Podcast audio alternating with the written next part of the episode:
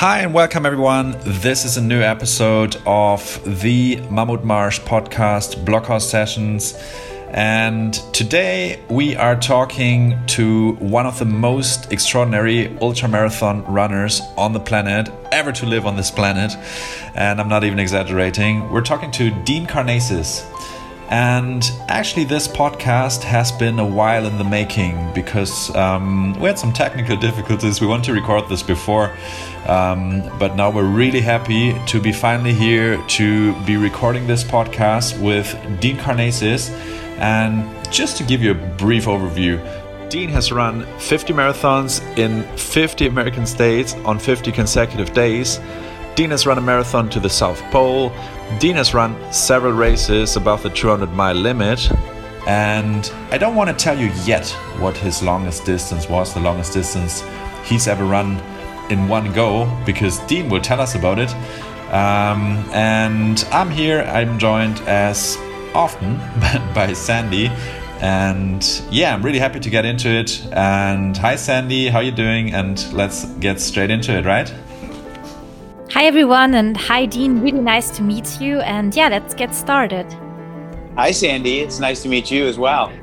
Okay, so Dean, uh, first of all, thank you so much for taking the time. Thank you so much for being here.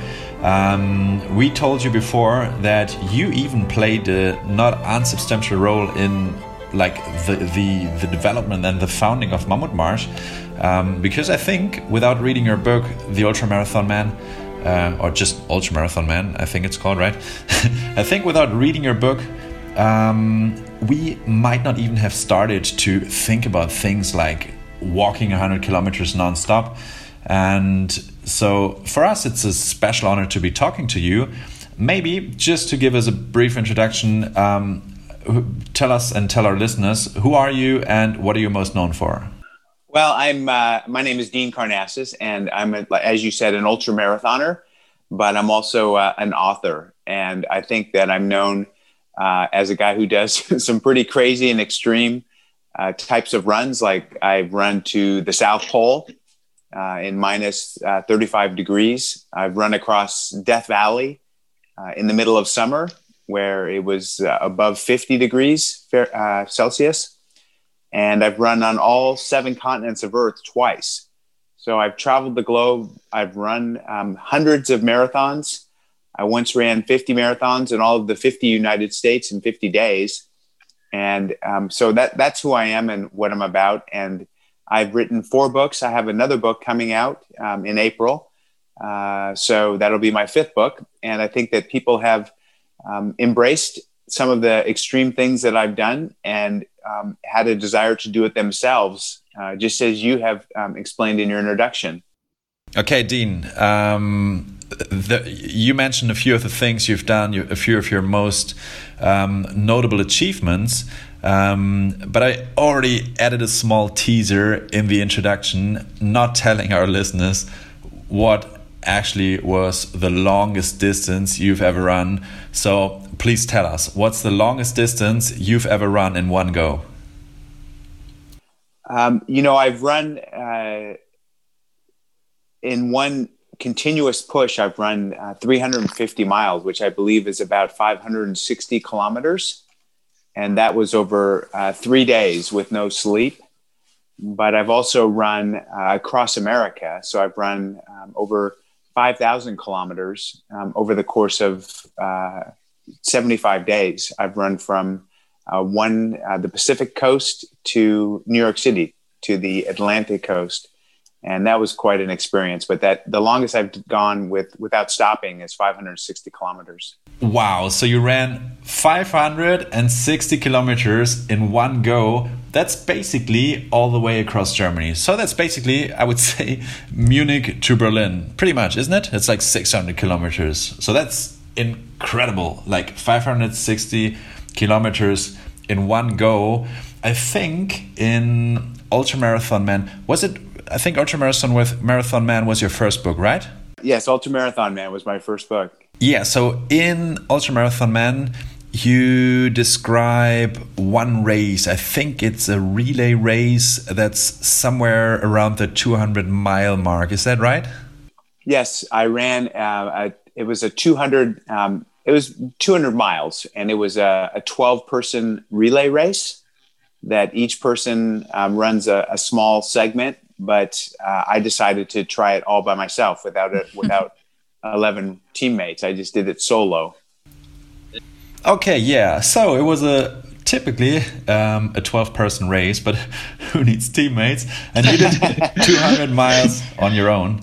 Um, and in this story, in, in Ultramarathon Man, when you tell this story, there's one particular moment when I think you sat down on the floor and you thought and you felt you were done. You you felt like, okay, I cannot take another step now. I cannot I cannot especially continue this race. There was some, I don't know, 50, 60 miles to go.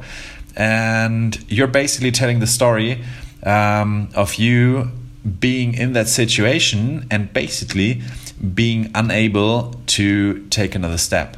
And then somehow you find a way to keep going. And I'm not sure if you called it uh, the lesson of the baby steps or if I just uh, remember it that way.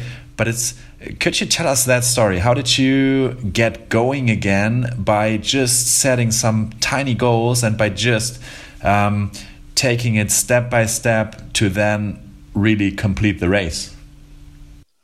It was what you're describing is um, the resilience of the the human spirit. I think more than the human body. I um, I thought I could not continue at a point, and I had 50 miles left to go. So I thought I can't I can't I can't run to the stop sign, um, you know, right in front of me. How am I going to run 50 more miles?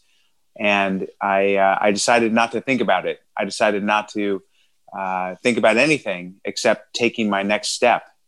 And I stood up and I took a single step and I celebrated that accomplishment. And I said, okay, take another step. And I took another step and I, I celebrated that accomplishment.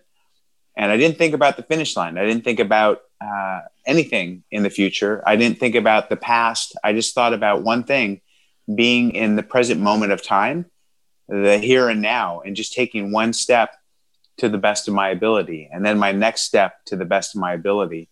And lo and behold, I eventually was able to, to finish the 200 mile race.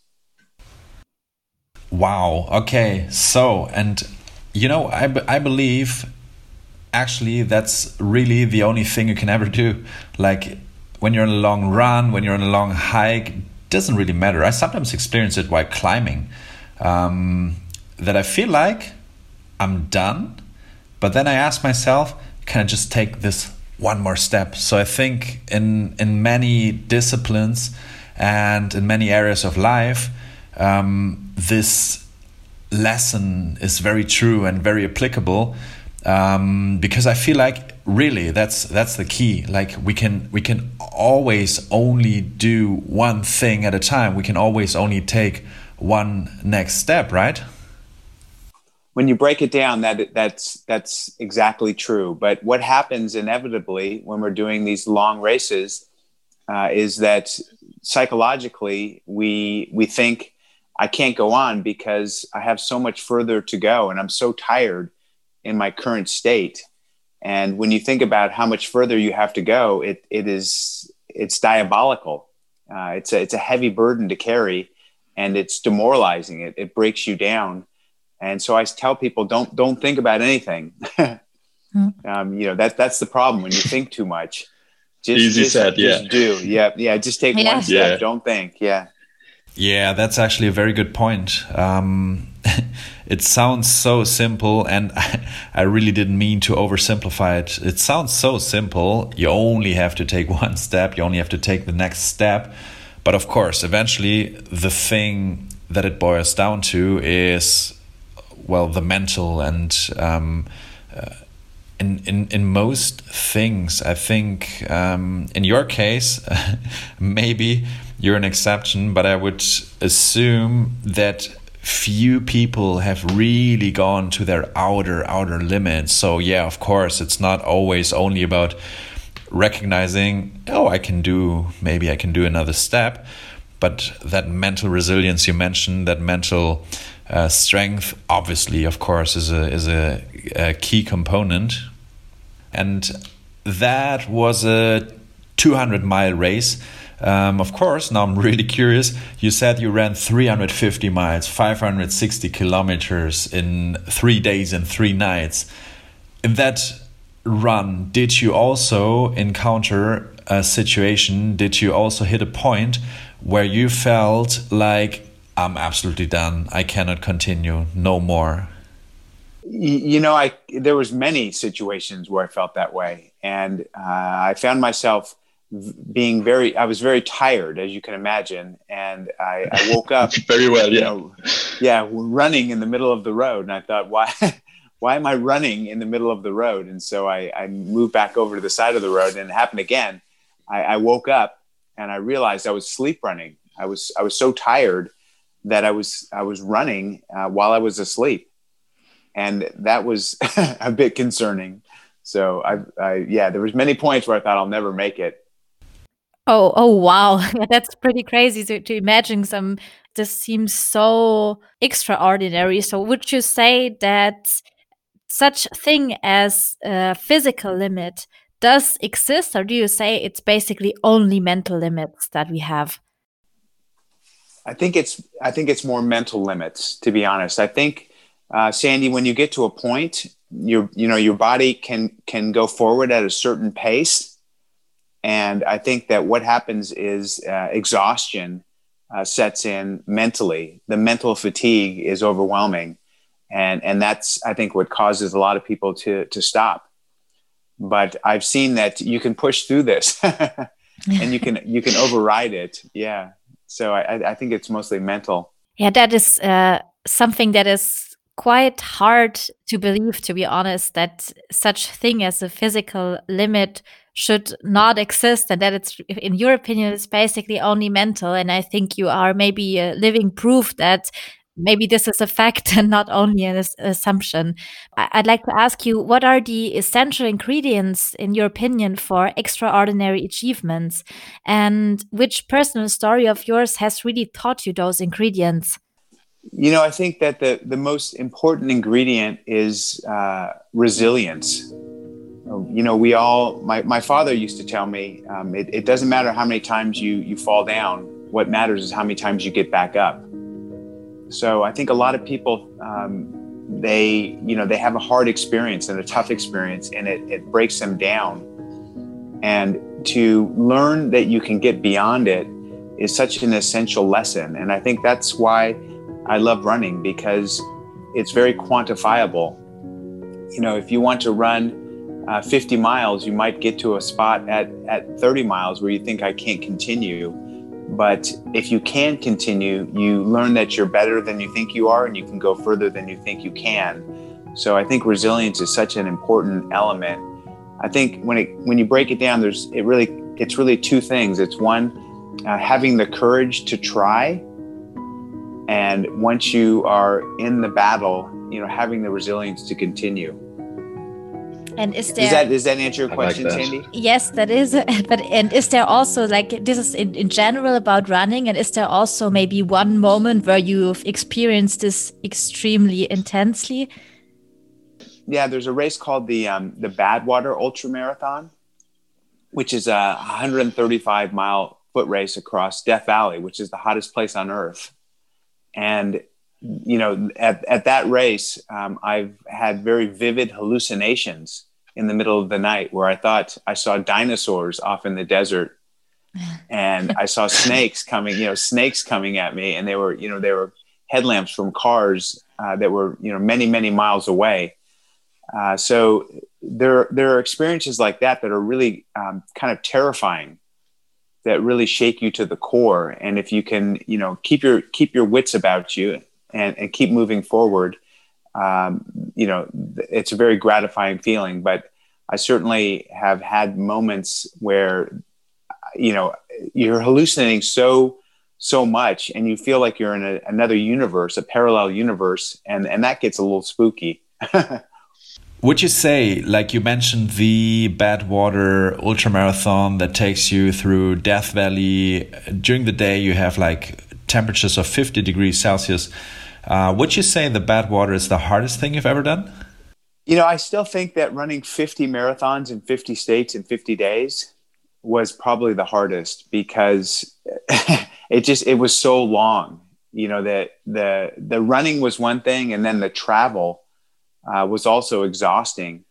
And you know, with with the Badwater, you know the you know where the finish line is. It's in, it's a very far distance away, and you have to you know encounter extreme conditions, but at least you know where it is. With 50 marathons in, in 50 days, uh, you know, you, I woke up at, at, you know, the midway point at marathon 25 and I thought, I, I can't, I can't even get out of bed this morning.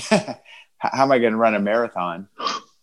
So, you know, that, that, um, that mental challenge of just for 50 days staying focused, I think was the toughest thing I've ever done. Oh, wow. Honestly, I'm a little surprised that you're saying like from a man who's run Badwater, um, who's run 560 kilometers, 350 miles in one go, um, hearing from you that quote unquote just running a marathon every day was the hardest thing you've done. Honestly, I'm a little surprised.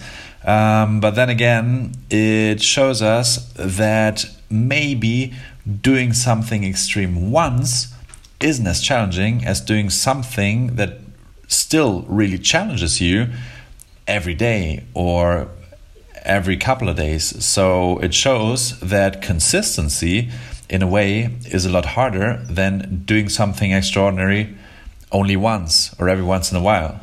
And was there something that helped you every morning to, to, to get up and to get out there again? I think I, it was the, you know Sandy it was the same thing. I you know there were, were were days where I thought it it hurts so bad to get out of bed. How am I going to run a marathon? And I, I didn't think about running the marathon. I just thought about okay, get out of bed and and walk to the sink and just splash some water in your face. And I would do that, and I would say, okay, you know, shake your limbs, shake your arms, shake your legs. Okay, you know, uh, put on your running your running gear, your kit, one leg at a time. You know, lace up your shoes I, I tried not to think about even the running. I thought just every moment be in the present and and and get through it that way. And it's almost it's almost like a Zen like state. I mean, most of the time we're our minds are so occupied with outside thoughts, aren't they? I mean, it's it's very hard to stay focused in the present here and now. We're always thinking about the future or we're reflecting on the past. But if you can put your, your mind in the here and now, uh, you can you can get through some extraordinarily tough tough periods. Okay, so basically, I think that brings us back to the lesson of the baby steps, right? yeah, and it's also it's so interesting, like how many extraordinary achievers uh, tell us those kinds of stories. Like um, we often hear about being in the here and now. We often hear about um, extraordinary performers also practicing Zen, and like when you say it like that, it makes so much sense. It sounds so simple. Yeah, of course. Don't worry about the million things you need to do like because you you cannot take care of them anyway like when you're in bed and you open up your eyes or even before open up, opening up your eyes um, one of my favorite authors of all times dan millman he said all you can do when lying in your bed in the morning is one thing you can open your, your eyes or you can do other things but um, the point is, you can really only do one thing at a time. And if you're worrying about your taxes, if you're worrying about job you have to do, lying there in bed, you can really only just do the one thing and just open your eyes or like sit up and do some some small steps. And yeah, really cool. So Sandy, I think you got the next question. Yeah. But I mean, you, uh, you said that uh, it sounds so simple, and I, I think uh, succeeding is it's not so simple at all. And uh, in, Dean, in one quote, you said that in order to succeed, it needs dedication, sacrifice, and commitment. So, what did you sacrifice on the way? Well, I certainly sacrificed, for me at least, um, you know, comfort. I uh, I had a very comfortable corporate job when I was a young man and that career path, I think, would have been much easier than trying to make a living as a as an ultra marathoner. So I think that um, you know I, I, I took on a challenge that I knew would be more difficult, a more difficult um, path to follow through life. And, you know, what have I sacrificed? Um, you know, I've sacrificed security. so, you know, even, even now, every day, you know, I'm wondering how, how am I going to make it in the future? I don't have the, the kind of security blanket I would have um, had I chosen a more traditional life. But I still think the, the rewards of the, of, you know, following your own path are much greater than you know the financial security of, of having a, a job that pays the bills that you're not you know you just don't feel fulfilled with yes definitely yes definitely I, I think it's the nicest thing you can actually do to follow your dreams instead of maybe just functioning in a daily life that you don't really like but is there sometimes a point that you, you that you miss security and comfort Oh, of course, especially especially now with the pandemic. I have to be honest. I mean, it's you know, it, it the the running industry and the world that I um, am part of has so dramatically changed because all of the running races and events have been canceled. You know, or the the bigger ones. So I'm no longer able to go to book signings. I'm no longer to do a lot of the the economic, the basic economic activities that sustain me have been taken away. So it's been very stressful, you know, the pandemic for, for many people. I, I don't want to say that I'm alone in this, but it's it's certainly um, not something that uh, any of us had planned for. And you know, I'm listening to some of the words I'm saying during this interview about resilience and courage, and I'm reminding myself to have these things because it's what I need now to get through this, you know, the, the COVID and uh, to resume life as normal. Yeah, I'm sure this. I mean, this pandemic is is taxing for all of us, and um, I'd be curious. You seemed quite reflective there when you just answered. What would be the moment, the experience, one thing um, that challenged you the most during this pandemic? Like, what was the moment when you felt like, okay, now I really need to dig deep and really need to be resilient and show the courage I show when I'm out there and running? You know, it's. I think it's seeing my family um, uh, have their you know their livelihoods their jobs change so dramatically and um, luckily my immediate family my, my kids and my wife are here with me but i think that uh, not seeing my parents. You know, I'm I'm a, I'm Greek, so um, we're family means everything, and you know, being isolated from my parents has been the toughest thing. You know, Zoom Zoom is is is okay. You know, you can see their face or FaceTime, but it's just not the same as hugging them. And you know, the yeah. other thing, you know, it, it, makes me sad even talking to you two because I'd, I'd much prefer running with you. You know and, and, we could we could have you know we could have a, a, a, running hug afterwards and a and a beer you know and some laughs uh, and some good times. And all of that is you know it's taken away from me but it's it's taken away from every runner. You know i i don't know when uh, we'll be returning to a race like the new york city marathon or the munich marathon or the berlin marathon and you know when we'll be able to you know have fans along the course cheering for us, um, I, you know that that is uncertainty, and uncertainty creates anxiety and fear. And I just wonder when you know the world is going to get back to normal and what the new normal will look like. I'm sure you guys worry about that or wonder about that as well. As, and you know, never in our lifetimes has the entire world been faced with something that is uh, a crisis of this magnitude. Yeah, I mean, definitely. For us, it's been, it's also been like a challenging year. Um, like our passion and what we do is bring people together and just show them how much they can do and do this in in big events. And yeah, so for the last year, we've just been fighting and trying really hard um, to still do that to still bring people together. We started by, for example, by raising funds against COVID projects and um, had people uh, hike at home literally, and some people walked and hiked enormous distances above 100k kilometers at home. And yeah, so I think we're all fighting and we're all trying to to make the best of it. Um, but I also think what you just said and relating to the pandemic is a pretty good setup to the next question.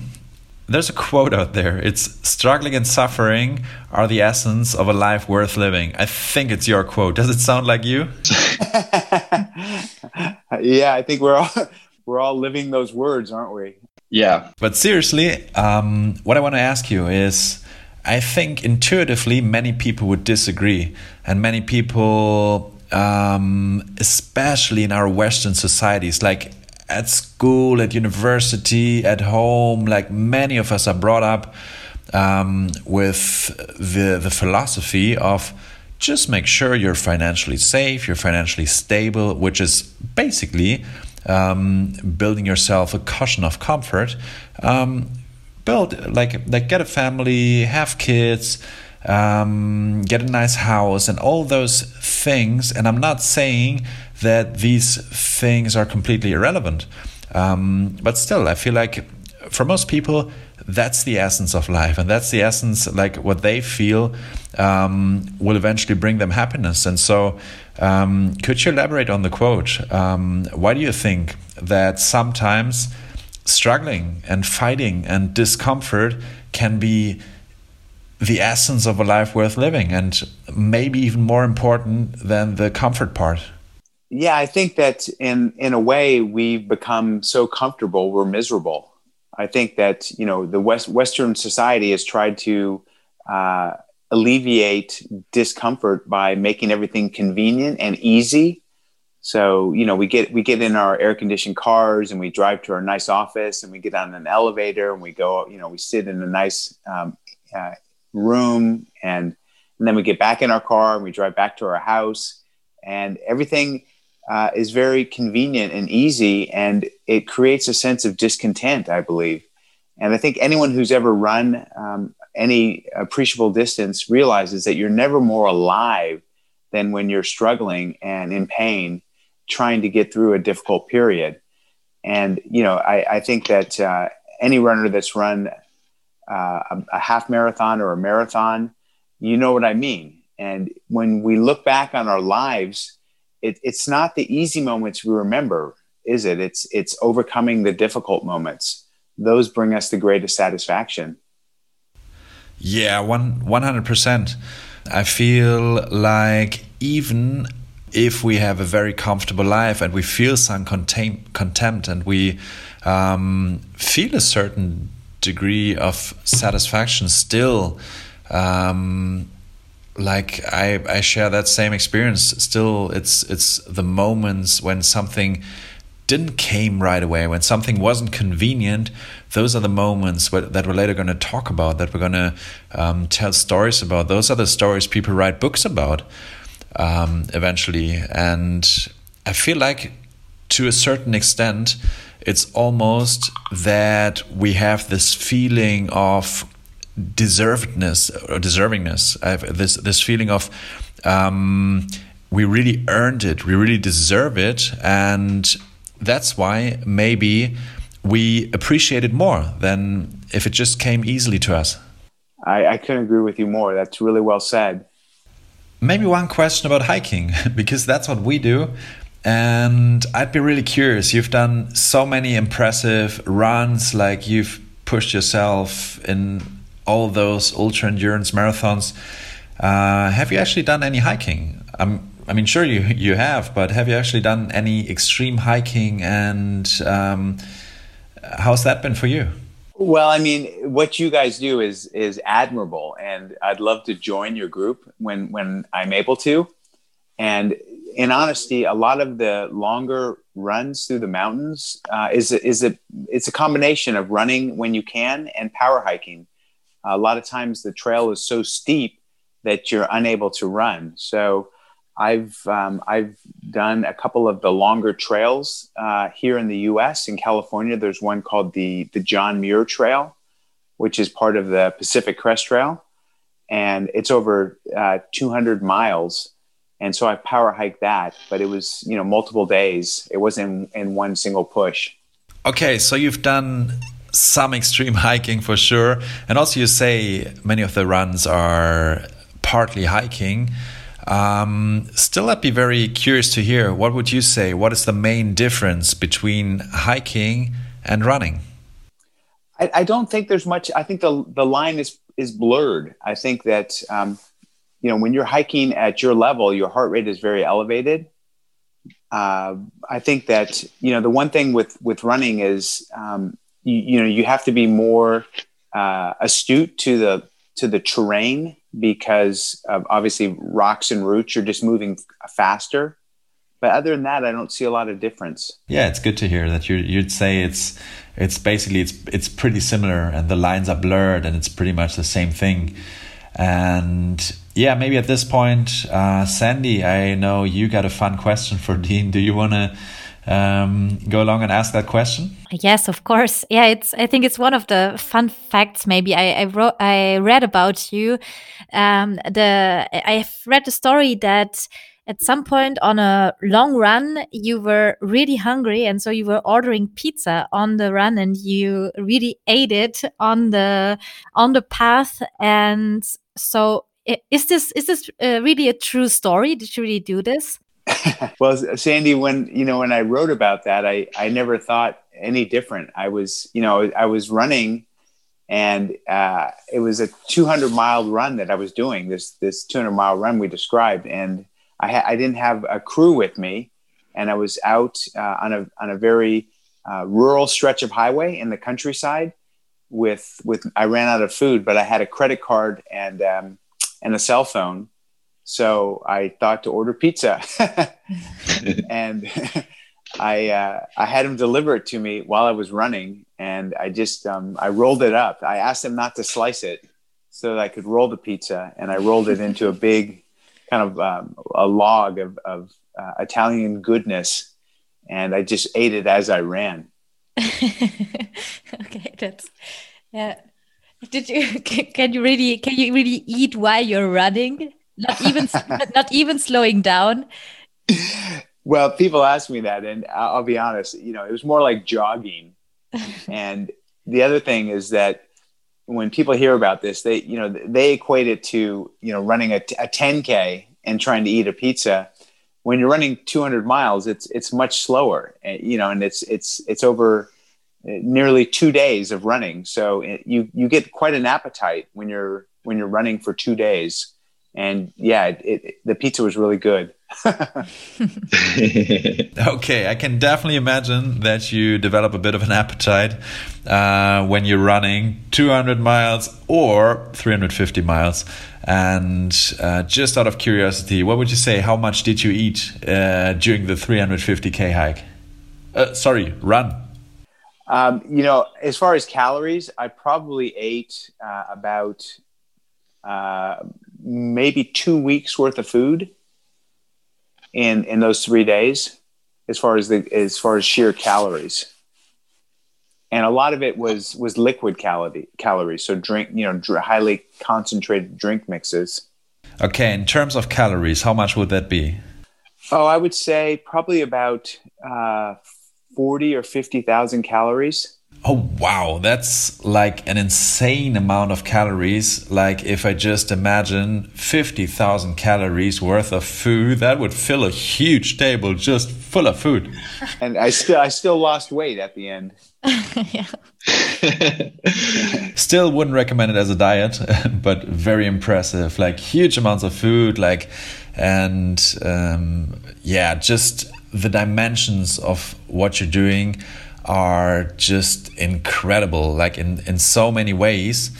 I just want to say, Dean, um, I'm, I'm really grateful that you took the time, that you answered our questions. I know it's a hard time for you as well.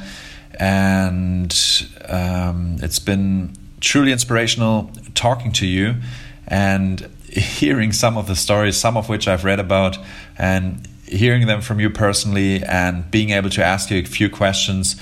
Um, is there anything uh, regarding what we just talked about that you would still like to add to the con- to the conversation? No, I just I wanted to wish you both the very best and say that I, I do hope that we can share some footsteps together. I think that um, you know what you're doing, bringing together a, a community and creating a culture of outdoor sports and activities is is much needed. I think that anyone listening to this probably appreciates the environment more because they're an outdoors person. So they're more interested in preserving um, our environment, which is so important, and open spaces, which is so important. So I just want to say that I, I appreciate it. Um, you know, I'm sending my love and my thoughts from San Francisco, and um, you know, let's get through this together, and uh, and let's join together and, and do something great and exhausting. okay, Dean. Yeah, let's do something exhausting. Sounds like fun. And really, once again, thank you so much for taking the time. Thank you so much for talking to us. Um, you've definitely been a huge inspiration to us in the past. And just as a small recap, um, I would say we talked about having the courage to just show up having the resilience to keep going. We talked about baby steps. We talked about the mind in many situations being the only limit, or let's say the main limit. So, thank you so much, Dean, for talking to us. Thank you so much um, for answering our questions. And yeah, I really hope that uh, we can meet up at one point and we can share some exhausting steps, although I'm sure you will go further than we will. And yeah, great talking to you. Some final words from you, Sandy? No, we just uh, just want to add the mental state of zen that we forgot in this summary. And same, yeah, I'm really looking forward to sharing some um, some runs, some maybe extreme hikes with you at some point, Dean. And thank you for the inspiring and open conversation. Yeah, and of course, you're always invited to join one of our Mammutmarsch events. Thank you so much, Dean. Have a great day. we'll leave it there. Many thanks.